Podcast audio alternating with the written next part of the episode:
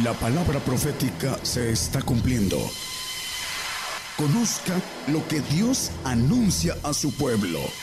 Bienvenidos a su programa, Gigantes de la Fe. Gigantes de la Fe.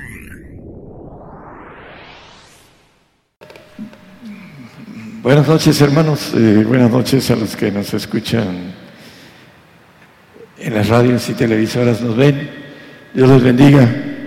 El tema va a ser, no temas, es la alabanza que terminan los hermanos. No temas, no desmayes, porque yo soy contigo, porque yo soy tu Dios, que te esfuerzo y siempre te sustentaré con la diestra de mi justicia. Cristo sentado a la diestra de Dios.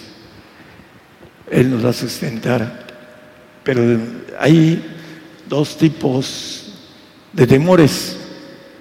Hay uno que viene del ángel caído, porque lo vemos en Génesis 3, creo que es el versículo 11.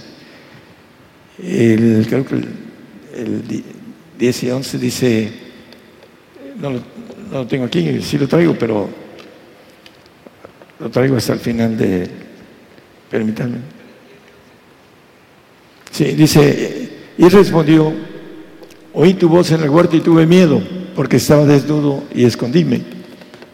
Y en el 11 dice, y díjole Dios, ¿quién te enseñó? ¿Quién te enseñó que tuvieras miedo, en pocas palabras? Bueno, pues el miedo entró a través del pecado en el ADN de todos nosotros, porque el, pecado entró por un hombre y pasó a todos los hombres, dice la palabra.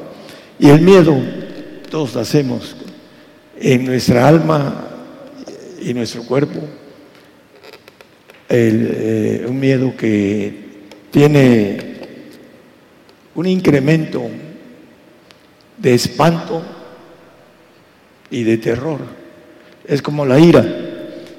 El enojo, si lo deja uno para el día siguiente, se vuelve más grande y para el día siguiente se vuelve más grande y se vuelve ira y después el hombre a través de la ira puede hacer locuras. Por eso dice la Biblia que no dejemos el enojo para el mañana, porque es un boomerang, como una montaña de nieve que viene cayendo y se va haciendo más grande.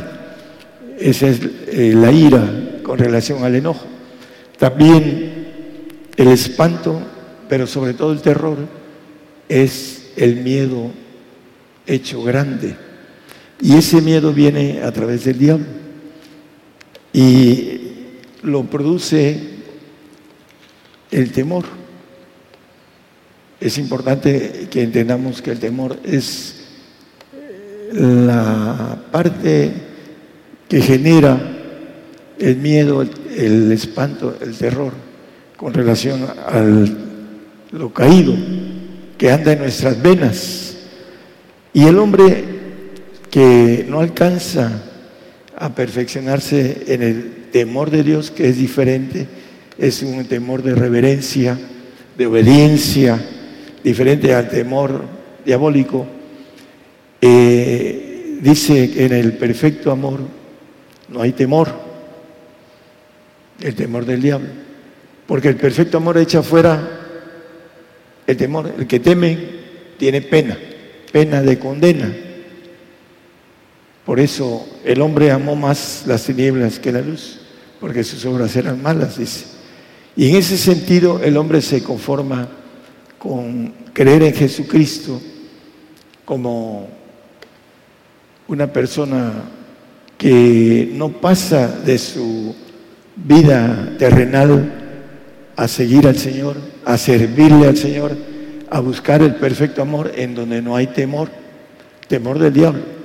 El temor reverente de Dios es que el perfecto llega a tener un perfecto amor que no teme esa reverencial obediencia que tiene el que hace lo perfecto. Es la diferencia. Vamos a ir viendo, aquí traigo eh, Proverbios 8:13 El temor de Jehová es aborrecer el mal, la otra contraparte. el temor correcto, el temor bueno, el que nos va llevando a no temer el temor que viene del diablo.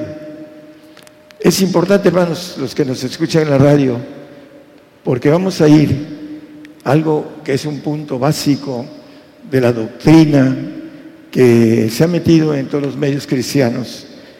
Y a veces escucho a los cantantes que están, una mujer estaba cantando del arrebato, la iglesia que se va con el Señor, y aún los voceros que cantan muchas cosas cantan también el arrebato en sus alabanzas porque es muy vendible por el miedo satánico que tiene el cristiano en las venas. Vamos a ver quién es el que lo tiene y que está sujeto al temor de la muerte, que es el miedo de Aún Santiago dice en el 2.19, no lo pongo ahorita, lo vamos a poner, que los demonios creen y tiemblan, porque saben que van a ir a un castigo y después van a desaparecer. ¿Y quiénes son los que tienen temor a la muerte? Son los que van a desaparecer, los cristianos que van a estar en un paraíso un tiempo y no, a no van a quedar en casa, dice la Biblia. Por eso tienen temor a, y son sujetos a servidumbre, dice la, palabra. Vamos a ir viendo todo esto. Eh, aquí maneja, el temor de Jehová es aborrecer el mal, amar menos en comparación de aborrecer, amar más a Dios que amar más al mal. Dice el 3.19 de Juan, que los hombres amaron más las tinieblas que la luz, porque sus, sus obras eran malas. Esa es la condenación ¿Cuál? La que en un tiempo posterior van a tener una muerte segunda, después de resucitar, estar en el trono blanco, irse a un paraíso, estamos hablando de los salvos, y con el tiempo desaparecer. Por eso le tienen temor a la muerte, porque el alma sabe que algún día, allá en los cielos, en los segundos cielos como estamos aquí, van a desaparecer en una segunda muerte, antes de que venga la primera la que nuestro cuerpo vuelve al polvo. Dice, porque la luz vino al mundo y los hombres amaron más las tinieblas que la luz. Esa es la condenación. El que anda en tinieblas no sabe dónde va. Dice que va al reino y que tiene vida eterna y que es hijo de Dios. No es cierto. Para eso hay que tener el amor perfecto, que no hay temor. En el perfecto amor no hay temor temor diabólico. Es lo que quiere decir. El temor de Dios siempre lo va a ver que es un temor reverencial de obediencia. Y el hombre perfecto tiene ese temor reverencial de obediencia perfecta. El Hebreos 2.15 empieza a hablar de la muerte y dice, y librar a los que por el temor de la muerte esto viene del diablo. Están, estaban por toda la vida sujetos a servidumbre, hablando de los del Antiguo Testamento, de los hombres que todavía todos murieron, dice eh, en Hebreos, ah, estos todos murieron sin haber alcanzado las promesas, sino que las miraron de lejos, como que eran peregrinos, dice Hebreos 2, no, es dos, el Hebreos... Ah, 11.13, ¿no? Pero es 11.13. Conforme a la fe murieron todos estos sin haber recibido las promesas, sino mirándolas de lejos y creyéndolas y saludándolas y confesando que eran peregrinos y advenizos sobre la tierra. Los grandes hombres de la fe no alcanzaron en este siglo las promesas. Los grandes hombres de la fe. Y hay predicadores que se sienten más grandes que el Señor, manejando que no van a haber persecución, que todo está bien. Aun cuando ya empiezan a ver las cosas, empiezan a meter un poquito de eso que están viendo, porque no se pueden quedar atrás, porque de eso viven. Y el, el problema de ellos es este, que no están conscientes ni quieren aceptar que el hombre está establecido, que el hombre muere una vez y después el juicio. No lo quieren aceptar. Y en eso eh, se vuelven tercos, porque los espíritus de error están en ellos. Y el tiempo que han estado escuchando y aprendiendo y dando las doctrinas equivocadas de que nos vamos en esos días con el Señor, eh, se aferran los que tienen temor a la muerte. El temor diabólico. El diablo juega con la cuestión del arrebato. Y les dice que la iglesia se va. Estaba escuchando a, a alguien hoy. La iglesia se va. Pero la Biblia dice otra cosa.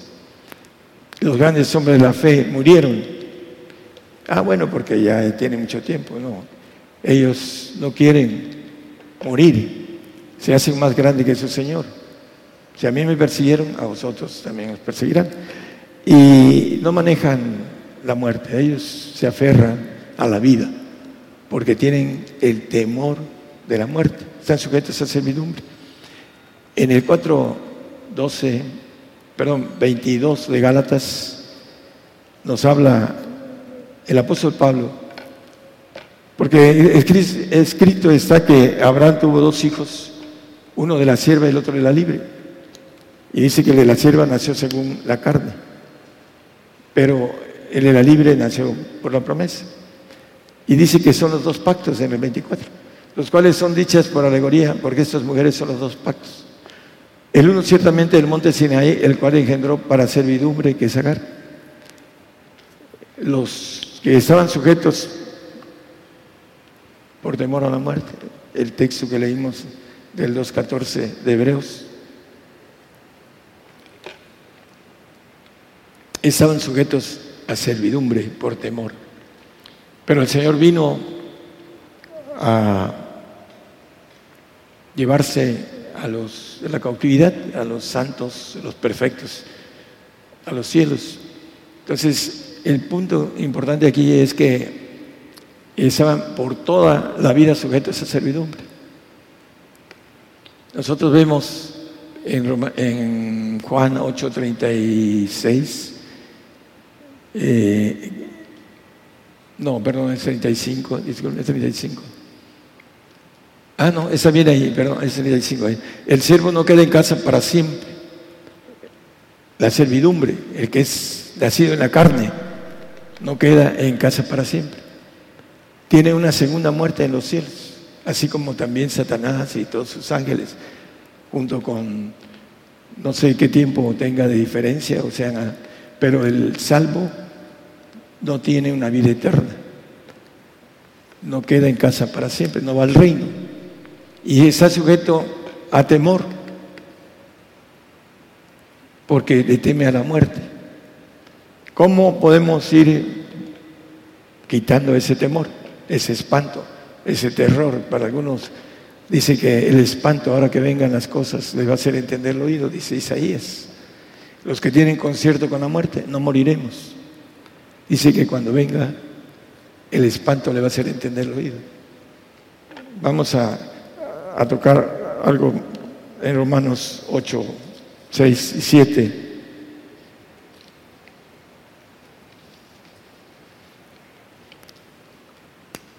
No, lo hemos visto muchas veces, pero esto realmente es un repaso para los presentes.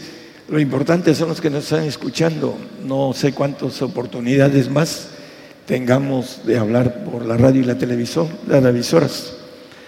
Porque la intención de la carne es muerte, más la intención del espíritu, vida y paz. Y en el 7, por cuanto la intención de la carne es enemistad contra Dios, porque no se sujeta a la ley de Dios, ni tampoco puede. Los nacidos en la carne tienen el problema del ADN del temor en su sangre. Adán lo conoció cuando pecó.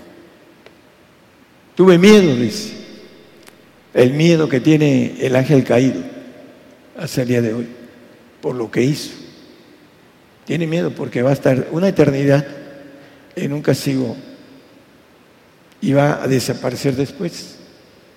Ezequiel 28, 19, no lo pongan nada más como referencia para aquellos que nos escuchan, lo pueden ah, ver en sus Biblias. Pero lo importante es que la carne es enemistad para con Dios, es enemigo. Y es enemiga del espiritual. El 4.29 de Gálatas, el carnal se vuelve enemigo del santo y del perfecto.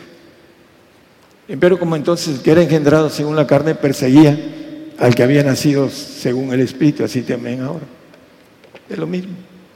El día de hoy hay muchos que nos persiguen de manera un poco por atrás y hablan mal de nosotros y dicen cosas y están ahorita cuando se vengan las cosas se van a quitar la máscara y se van a venir contra nosotros. Cuando vengan las cosas ya en serio, porque son enemigos, así lo dice, perseguía al nacido en el espíritu, el que es engendrado en la carne, el que tiene temor a la muerte. Romanos 8:15, vamos a ver cómo el espíritu de servidumbre, porque no habéis recibido el espíritu de servidumbre para estar otra vez en temor, el espíritu de temor, el espíritu de espanto, el espíritu de terror, porque se va haciendo en algunos, se va engrandeciendo el temor, se va haciendo terror y espanto. Y aquí nos dice con toda claridad, los que han recibido el espíritu de servidumbre para estar otra vez en temor. Mas habéis recibido el espíritu de adopción por el cual clamamos a Padre. El espíritu de Cristo, hay algo bien importante, que Efesios 1.5 nos dice que el espíritu de Jesucristo nos da la adopción. Efesios 1.5, por favor. Habiéndonos predestinados para ser adoptados hijos por Jesucristo a sí mismo, Señor, por afecto y su voluntad. El punto de adopción de hijos que nos quita el espíritu de servidumbre, que dice ahí en el texto 8.15.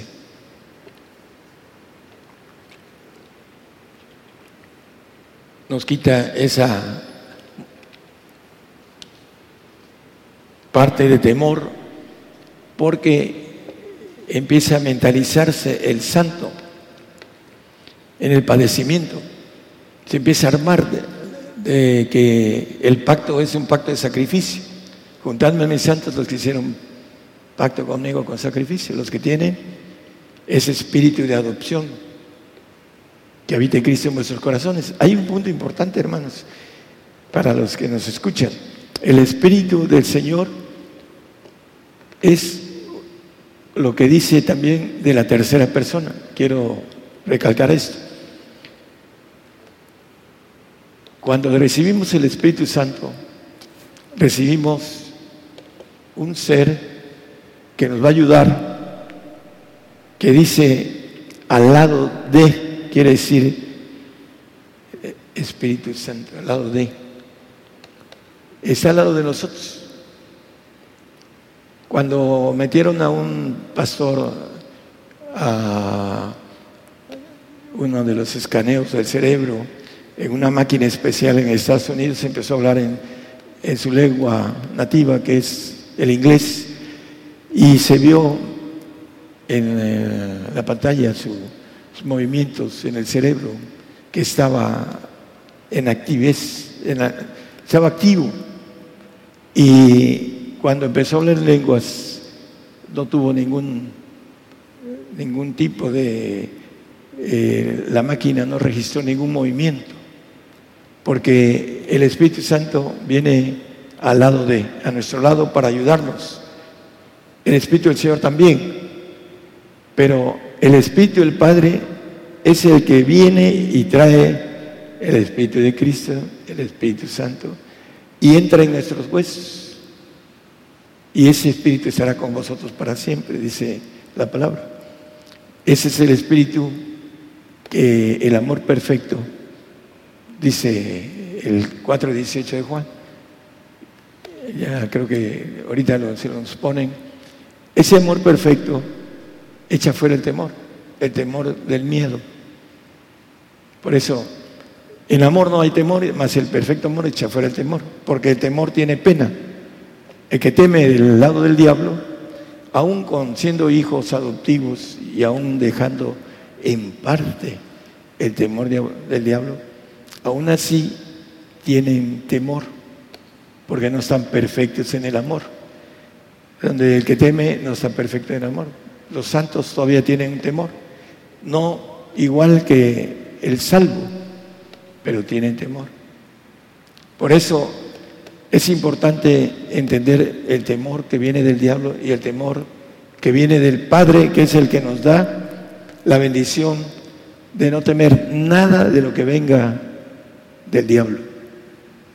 Aún eh, el manejo importante, los demonios tiemblan, creen y tiemblan, dice la Biblia, porque conocen a Dios y saben su final.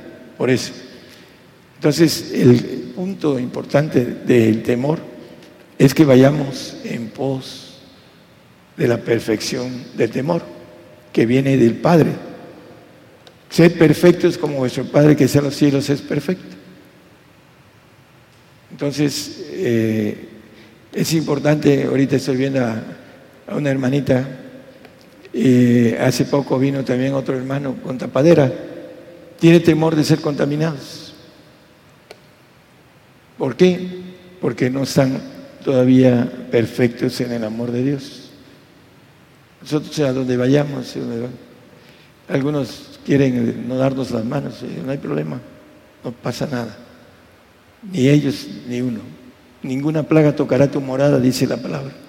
Para nosotros, los que creemos en este aspecto de perfección de amor, los que nos hemos dado al Señor en todo aún con nuestra carne débil, flaca y a veces difícil de tratar, nadie sabe, hablando de algo espiritual, decía hermano, y se los he dicho a ustedes, nadie sabe quién soy espiritualmente, porque no lo entienden. Pero bueno, lo importante es que nosotros vayamos en pos de ese amor perfecto Isaías 57, 11.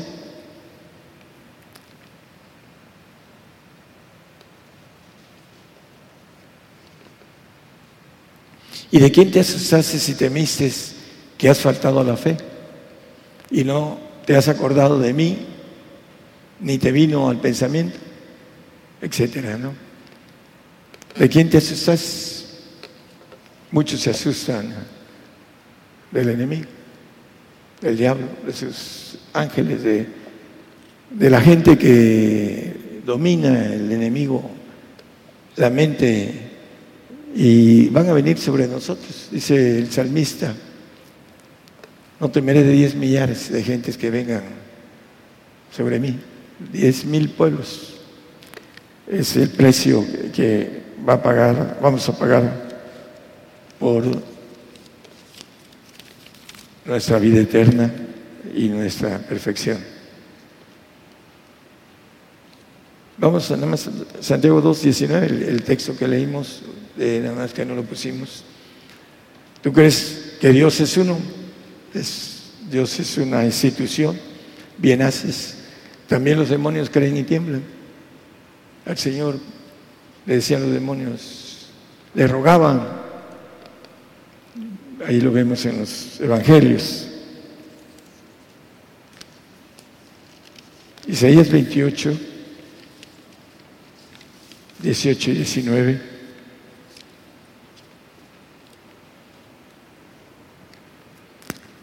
Y será anulado vuestro concierto con la muerte, y vuestro acuerdo con el sepulcro no será firme. Cuando pasara el turbión del azote, seréis hollados el 19, por favor. Luego que comenzare a pasar, Él os arrebatará, porque de mañana, de mañana pasará de día y de noche, ¿Y será que el espanto solamente haga entender lo oído?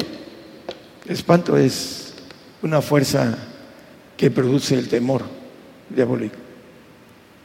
Porque el siervo, el que está bajo servidumbre, tiene temor. Y ese temor se vuelve espanto cuando lo tiene enfrente.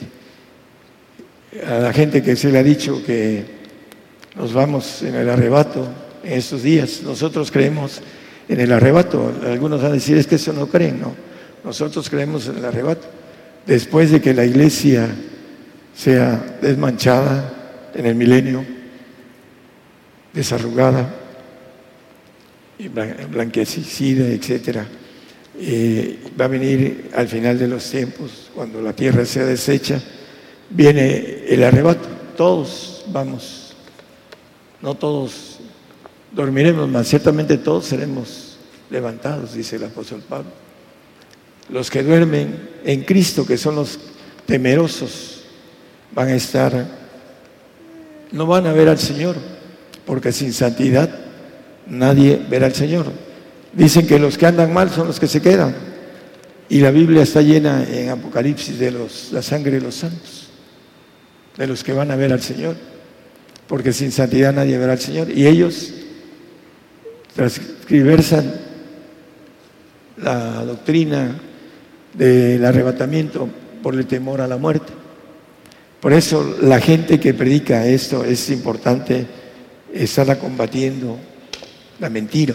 Para eso fuimos levantados, para que esas dos alas de grandes águilas lleven a la mujer al desierto, a su lugar, a que padezca, que sepa que es plan de Dios y no aquellos que adivinan y que predican cosas de paz y que no van a morir, porque me decía un predicador hace muchos años, casi como 30 años, hermano, no predique eso, porque es más aceptable el decir que la iglesia se va.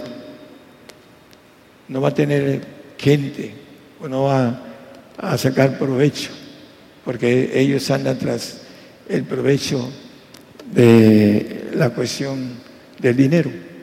Y me decía eso eh, un hermano de Puerto Rico, ahí en Puerto Rico hay muchos que predican el arrebato. ¿Por qué? Porque es aceptable para muchos. Me decía un hermano dominicano, hermano, ese evangelio es duro, pero, pero es un evangelio de verdad fuerte. Si a mí me gustaría que lo escuchara todo mi, país y empezó a pagar las radios, que eran radios caras, un tiempecito. Y si después de que pasó un tiempo me dijo, si viniera a predicar aquí, pocos vendrían a, oírlo. Se dio cuenta que la palabra dura, la referencia está en Juan 6, que 70 discípulos se fueron del Señor porque no les gustó la palabra dura. Y así a muchos se han ido porque no les gusta la palabra dura. Les gusta que le digan lo que dice Isaías 28, 9 y 10. Dice, quieren, lo que quieren oír el pueblo.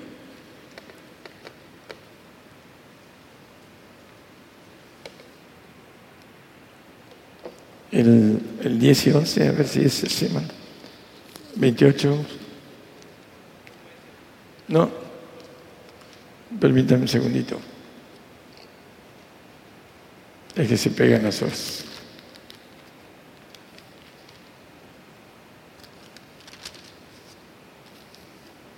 Es 30, perdón. 9 y 10. No es 28, es 30. El pasaje anterior era. Ese no lo traía, pero hay algo importante, que ese pueblo es rebelde, hijos mentirosos, los que predican mentira, hijos que no quisieron oír la ley de Jehová. Y lo que dice en el 10, que dicen los videntes, no veáis a los profetas no nos profeticéis lo recto, decirnos cosas aquellas, profetizad mentiras. Eso es lo que el pueblo de Israel quería en el tiempo de Isaías. Lo que quiere el, el tiempo de hoy el pueblo gentil, que se les profetice mentiras. Y ya estamos viendo el cumplimiento de lo que viene, el nuevo orden mundial. Y el creyente no puede ponerse la marca, se va a ir a un castigo eterno y, después va a desaparecer de un castigo eterno, junto con Satanás, con el diablo, con el ángel caído, con Luzbel, con la serpiente antigua. Van a desaparecer, van a dejar de ser. Eh, los únicos que tienen manera de tener vida eterna son los que van al reino de Dios, que son los santos y los perfectos. Y el santo tiene como no está perfecto en el temor de Dios, tiene pena, que dice la palabra, tiene una condena de no ser hechos hijos legítimos, sino adoptivos, glorificados en su alma, no en el espíritu de sus huesos, que es de Dios, y que es una nueva criatura espiritual divina.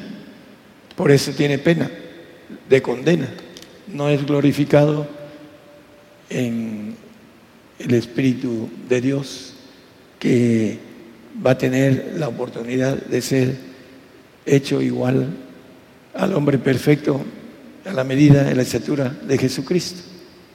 Lo dice el 4.13 de Efesios, porque también hay un temor, un temor que es nuestra incredulidad que está en nuestra sangre Dice el 19-21 de Mateo, si quieres ser perfecto, vende lo que tienes y ve y dalo a a los que andan predicando, a los que andan sirviendo. Y como no hay una fe o una meta de hacerlo bien, entonces tienen temor. Temor a lo que dice el Señor. Dice que si Él cuida de las aves, de los lirios, de los campos, ¿cuánto más cuidará de ti? Hombres de poca fe, ¿no? Nadie le avienta o nadie quiere pasar la prueba de entender que buscando primero el reino de Dios y su justicia, todas las demás cosas serán dadas por añadidura, todas todas incluye la bendición de la familia. Y a veces no queremos cortarnos lo que es eh, las ligaduras. Hay un muchacho que me está duro y dale siempre, que mi mamá quiero, quiero que sea perfecta y que quiero que siempre y me vuelve, se lo olvida porque eh, tiene problemas y siempre está con lo mismo. primero tiene que ser él para poder hacer lo demás. Pero como no puede, porque no lo entiende, porque tiene muchas cosas que dejar, entonces no quiere cortarse las ligaduras. Por eso tienen temor, porque el temor viene del diablo. Ese temor viene del diablo. Porque los valientes, los que tienen fuerza de voluntad, también los que tienen carácter y hay una expresión coraje, ellos tienen capacidad de tomar la decisión correcta, pero tienen que luchar contra el temor del diablo y creer en la palabra de Dios, que dice que si busca uno el reino de Dios y su justicia, todo lo demás será dado por añadidura. Pero el temor diabólico no nos deja hacer las cosas bien. Por esa razón, nada más hay dos cosas. O tenemos el temor del diablo en nosotros en, querer eh, estar tranquilos en nuestra vida,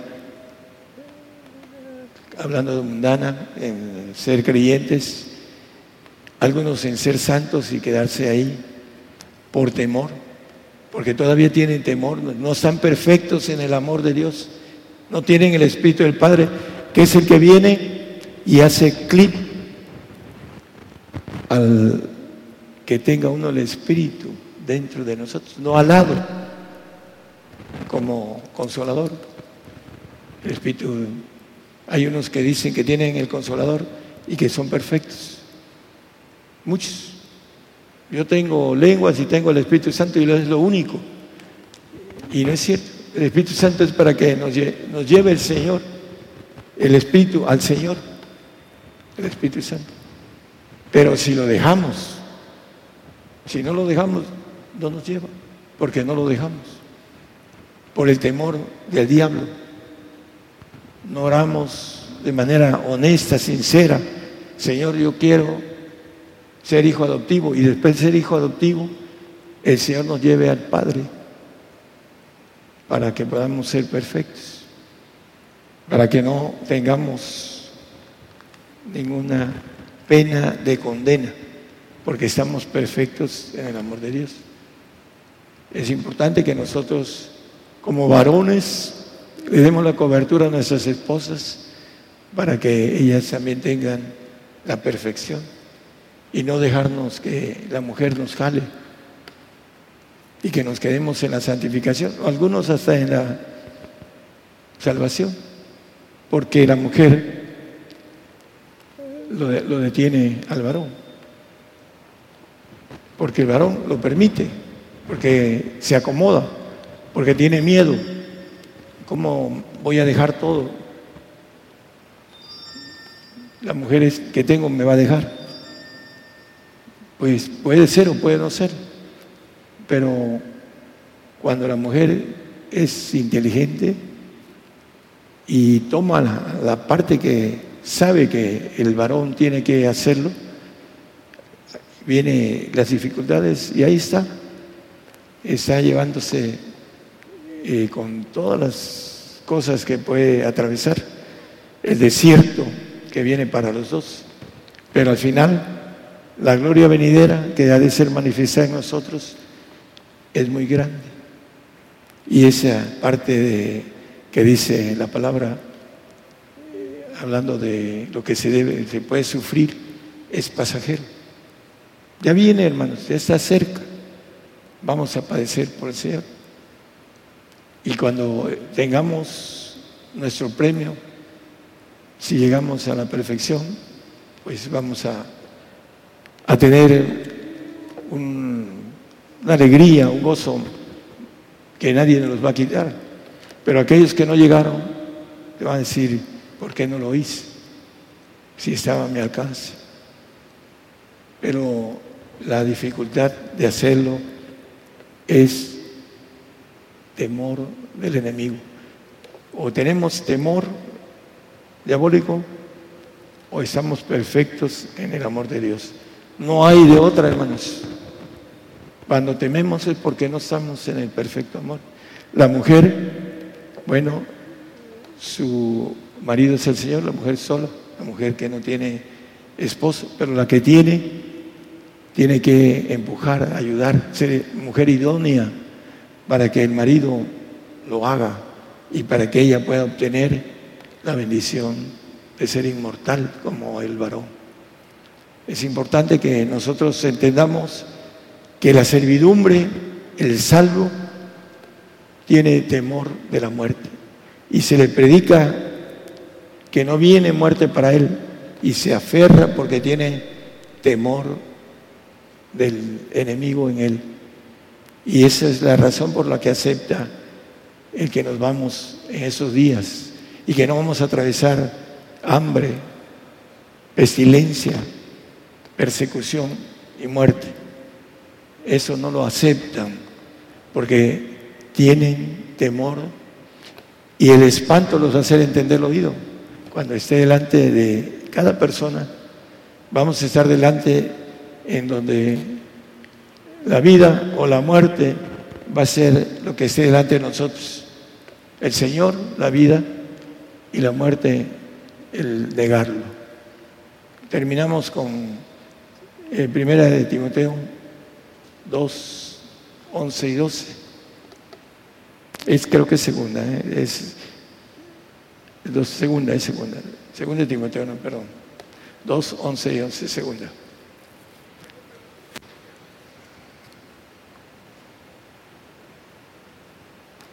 Es palabra fiel que si somos muertos con Él, también viviremos con Él. Si le negaremos, Él también nos negará. Si sufrimos, también reinemos con Él. Y si le negamos, Él también nos negará.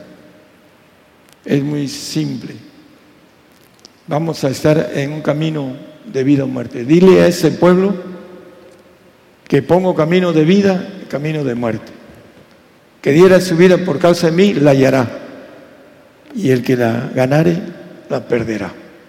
Eso es lo que viene dentro de poco para cada uno de los que nos escuchan y los que estamos aquí presentes. Todos, el Señor va a poner camino de vida o camino de muerte para cada uno de nosotros y los que tengamos la bendición de no tener temor diabólico, vamos a ir, como dicen, con la frente en alto, tranquilos, hasta con gozo, a morir por el que nos va a volver a dar la vida, el Señor.